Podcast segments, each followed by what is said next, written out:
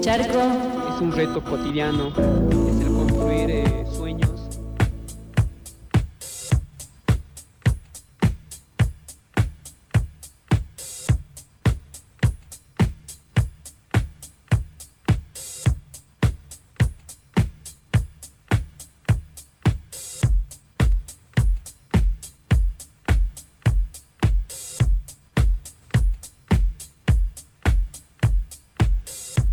Ocho minutos pasan de las 10 de la mañana, ya estamos bien despiertas después de conversar con María del Carmen Verdú. Y dice Fanu Santoro, mucho aplauso y poco presupuesto, la primera línea de atención expuesta. Buen día, Fanu. Hola, buen día, querida Pau. ¿Cómo estás? Bien, acá, ya despierta. no queda otra, ¿no? No queda otra. ¿Cómo estás ¿Cómo te, vos? tra- cómo- cómo te trata esa pandemia? Y con mucho trabajo, viste que soy profesora, teletrabajo ahora con Uf. esto de la educación, que me resisto a acostumbrarme a eso. Y, pero bueno, tengo la posibilidad de venir a la radio en bici, que eso me, eso me tiene un poco mejor. Me gustó la actitud de Fanu que invirtió los roles Y y, hizo me la preguntó pregunta a ella. vos antes de que le puedas volver a preguntar a ella cómo la está pasando. Sí, porque por supuesto una piensa en todas las, las amigas y compañeras eh, en estos momentos y en cómo la están pasando. Bueno, ustedes ahí que son una trinchera eh, resistiendo, es muy lindo saber que la tribu sigue a pesar de, de todas estas eh, cosas que están sucediendo y, y también sabemos que todas tenemos otros trabajos, entonces, bueno, Sí. ahí es eh, difícil. Y mm, bueno, em, vamos a hablar, esto que decía que habías escrito vos es una nota para revista Cítrica y nos vamos a meter en ese tema, ¿no? Sí. En los trabajadores y trabajadoras de la salud. Sí, y justamente el, el día de la columna eh, casualmente coincide con la Con jornada, la jornada, de lucha sí, que, lo acabamos de decir en las noticias. que se está llevando a cabo ya desde las primeras horas en todo el país, más de 40 gremios de la salud, eh, distintas formas de protestas en hospitales, en centros médicos. Mm, Principalmente lo que reclaman es mejoras en las condiciones salariales, elementos de protección. Ahora voy a hablar por qué reclaman elementos de protección para Sí. enfrentar la pandemia y el bono de 5 mil pesos que se les, les habían prometido durante cuatro meses que eh, aún, eh, Aún no, no lo cobraron. no, no lo han cobrado y además eh, hay personas, hay profesionales que quedaron exentos de ese bono cuando en realidad deberían estar incluidos, incluidas porque eh, son eh, eh, personal que también está haciendo de apoyo y atendiendo a las urgencias que tienen que ver con la pandemia. Los trabajadores de la salud y las trabajadoras de la salud en este momento representan el 17% del total de infectados en el país. Eh, es una cifra muy grande que fue creciendo. Cuando esta nota salió, el informe que detalla a nivel nacional lo que estaba pasando, imagínense, hace 10 días atrás era un 14%. El 21 de abril, desde el Ministerio de Salud admitieron que la cifra del 14 era elevada, porque en ese momento era 14, y que aspiraban a llevarla por debajo del 10%, con las medidas que supuestamente iban a implementar. Pero por supuesto eso no sucedió, no hubo medidas y la cifra aumentó. Sí. El, de, de estos 17% de infectados, que traducido en cifras son 764 Mm. al día de hoy, puede haber cambiado ya, esto es minuto a minuto, solo 49 profesionales y empleados del sector de salud, que sería el 6,4, tienen antecedentes de viaje. El resto, que son 715, contrajeron el virus por transmisión vertical, que es contacto con paciente infectado, horizontal, por contacto con otros trabajadores de la salud en el ámbito laboral, o contacto estrecho con una persona que tiene el virus. Imagínense lo que sucede en las provincias del resto del país, ¿no? Por ejemplo, tomemos el caso de Chaco, y digo Chaco porque es eh, la tercera provincia que registra más infectados y la que tiene un sistema de salud totalmente en crisis y en agonía. Los trabajadores de la salud en esa provincia representan más de la mitad de los contagios. Y eh, el mayor número de contagios eh, se encuentra en el hospital Perrando, que es el más importante, el hospital más importante de esa provincia, donde la propia directora del hospital tiene eh, COVID-19. Cuando fueron sucediendo los casos de contagios, tanto en, las, en los hospitales públicos como en los privados, lo que sucedió en los privados es que intentaron ocultarlo inmediatamente. Por ejemplo, se intentó ocultar lo que pasó en eh, el Sanatorio de la Providencia, en Balvanera, que después tuvo que cerrar porque se comprobaron 34 profesionales que estaban contagiados. Lo mismo sucedió en el italiano, que está en Almagro, que tenía 19 infectados en ese momento cuando salieron a la luz los casos.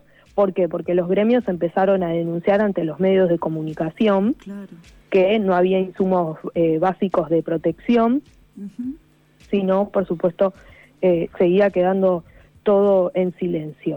Y lo que se suma ahora, lo que agrava la situación de los, de los profesionales del hospital italiano, es que le anunciaron a los profesionales que van a sufrir un recorte del 12% de su salario en mayo, junio y julio.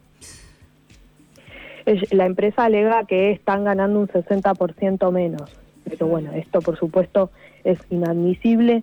En esta época el recorte de salarios de los profesionales que están en la primera línea de la pandemia. Mm. El 24 de abril, eh, también desde el sector privado, los trabajadores de la salud que están nucleados en ATE denunciaron en las puertas del Hospital Rivadavia, que está en Recoleta, que no tienen insumos eh, correspondientes para protegerse. Y los pocos que tienen son de mala calidad. Esto es importante eh, remarcarlo y es algo que también en el informe está con el testimonio de una enfermera que trabaja en un, privado. Tanto en el público como en, los centros de salud públicos como en los privados a veces tienen elementos de protección que no son los correctos. Por ejemplo, tienen un barbijo común como el que usamos nosotros para, la, calle, que por supuesto no sirve. O sea, los barbijos profesionales que necesitan los, los eh, médicos, enfermeras, eh, son otros eh, y por supuesto son mucho más caros. Entonces, ¿qué pasa? Por un lado, las empresas privadas no quieren gastar dinero en esos elementos de protección que son más costosos, no cuidan a sus empleados y desde el sector público se envían eh, barbijos o elementos de protección que no son de buena calidad para que ellos puedan trabajar con seguridad, ¿no? Eh, hay algo que remarcar también porque había mucho descontento eh, los primeros, las primeras semanas de abril, cuando el ministro de Salud, Ginés González García, dijo que, eh, bueno, a veces los trabajadores no se saben sacar bien la ropa o van con fiebre a trabajar. Digo, esto de responsabilizar a los propios profesionales no, no sería lo más correcto en esta época cuando sabemos que hay muchos profesionales de la salud que están sufriendo ataques, que están siendo eh, hostigados por distintos vecinos. Eh, de hecho, tenemos eh, un caso de La Rioja que a una médica que estaba realizando su cuarentena por estar contagiada en su casa, se enteró un vecino y le quemó el auto.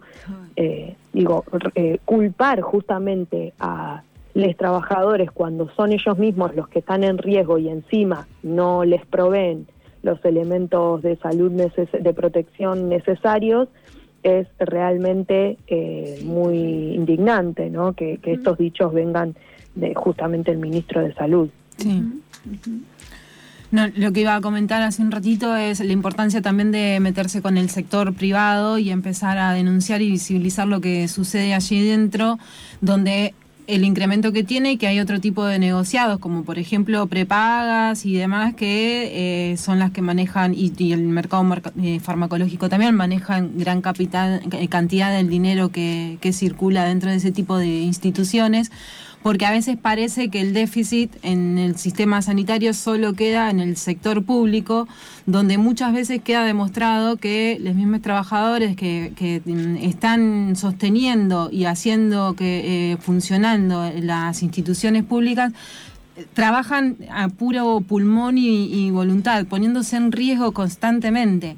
Pensaba también la situación de concurrentes y residentes, ¿no? Mm. Más que nada de concurrentes, que son personas que bajo este concepto de formación Sí, no cobran sueldo. No cobran sueldo, pasan gran cantidad de horas cumpliendo funciones que eh, muchas veces es para tapar los agujeros que dejan otros profesionales con mucho poder y con historia dentro de las instituciones y que quedan ahí a merced y en riesgo constante y eso no es reconocido. Y si algo sucede encima, pasa que parece que es por irresponsabilidad y por no tener conciencia de los cuidados que hay que tomar. Sí, eso por ejemplo está sucediendo en Chaco y en Salta, eh, donde hay pocos médicos y médicas en los hospitales. Salta tiene un sistema de salud en crisis. Ahora, bueno, eh, no tiene tantos casos eh, de, de contagios, ¿no? Pero los únicos médicos de guardia que estaban haciéndole frente a la pandemia semanas atrás, cuando eh, el informe fue, fue publicado, eran diabéticos, o sea, eh, son eh, grupo de riesgo.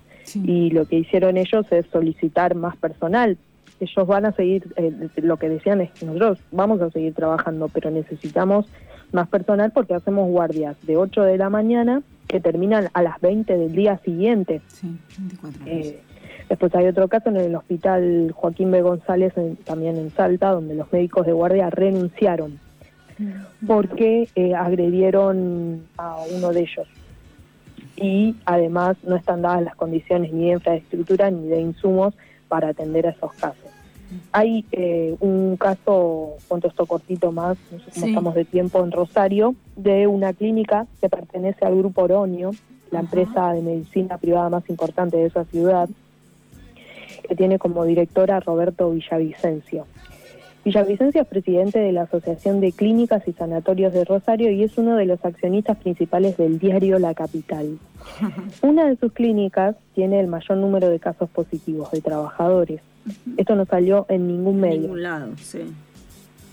Entonces eh, hay todo un silenciamiento, ¿no? Por supuesto, porque hay eh, empresas privadas, estamos hablando de empresas privadas que son que tienen que tienen poder, que eh, cada año manejan eh, mucho dinero y, y ganan grandes fortunas, pero parece que hay ciertos sectores que eh, el gobierno no controla.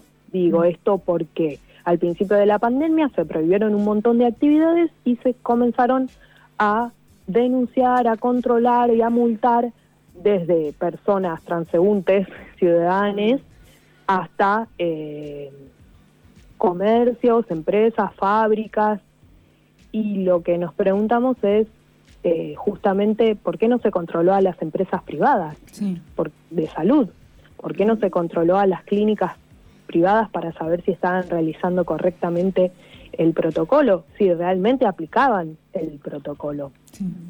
Para terminar, eh, en retomando eh, esta jornada de lucha que van a estar, que, ya están realizando hoy eh, los profesionales de la salud, otra de las cosas que están reclamando es que se, se cumpla lo que prometieron en el, mes pasado, que era impulsar un plan de, de protección de los trabajadores eh, desde el Ministerio de Salud habían acordado eh, impulsar un DNU o en su defecto una resolución ministerial para declarar de interés nacional la protección de los trabajadores de la salud. Esto todavía no se cumplió, esto es lo que hoy van a estar reclamando para que, eh, por supuesto, por lo menos puedan trabajar con seguridad, sin miedo.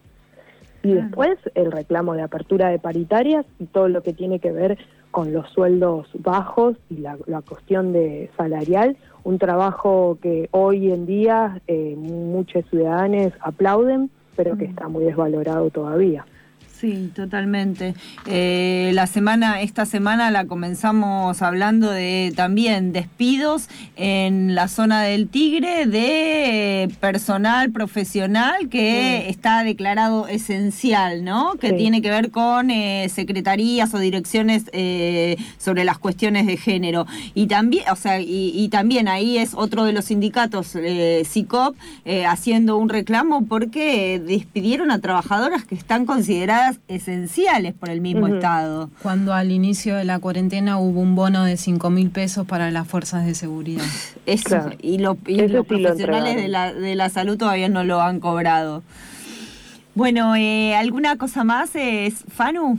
No. O alguna reflexión, ¿no? De cómo, bueno, lo bueno es que eso, que la organización sindical, la organización de los trabajadores y las trabajadoras, eso, están visibilizando en una jornada hoy eh, todas estas cuestiones, ¿no? Sí, sí, por supuesto, y, bueno, atender a sus reclamos también, porque a veces parece que eh, este silenciamiento que hay de los reclamos de los trabajadores de la salud eh, no, no, no, es, no es difundido, no es oído, ni no es escuchado ni por las autoridades, ni eh, por el conjunto de la sociedad, ¿no? Porque se están reclamando muchas cosas que ya, que allá se han implementado, ¿no? Se les está pidiendo a los ciudadanos que se queden en sus casas, pero la realidad es que no se está cuidando a la primera línea. exacto. Exacto. Bueno, te mandamos un abrazo, te agradecemos por este informe cítrico, este informe eh, que realizás aquí y bueno, y seguimos en comunicación. Bueno, muchas gracias, un placer como siempre, compañera. abrazo. Un abrazo era Fanu Santoro, ella es periodista en Revista Cítrica, publicó una, un informe bien detallado que nos relataba aquí sobre la situación de trabajadores y trabajadoras de la salud, la primera línea en esta pandemia. Charco. De arena.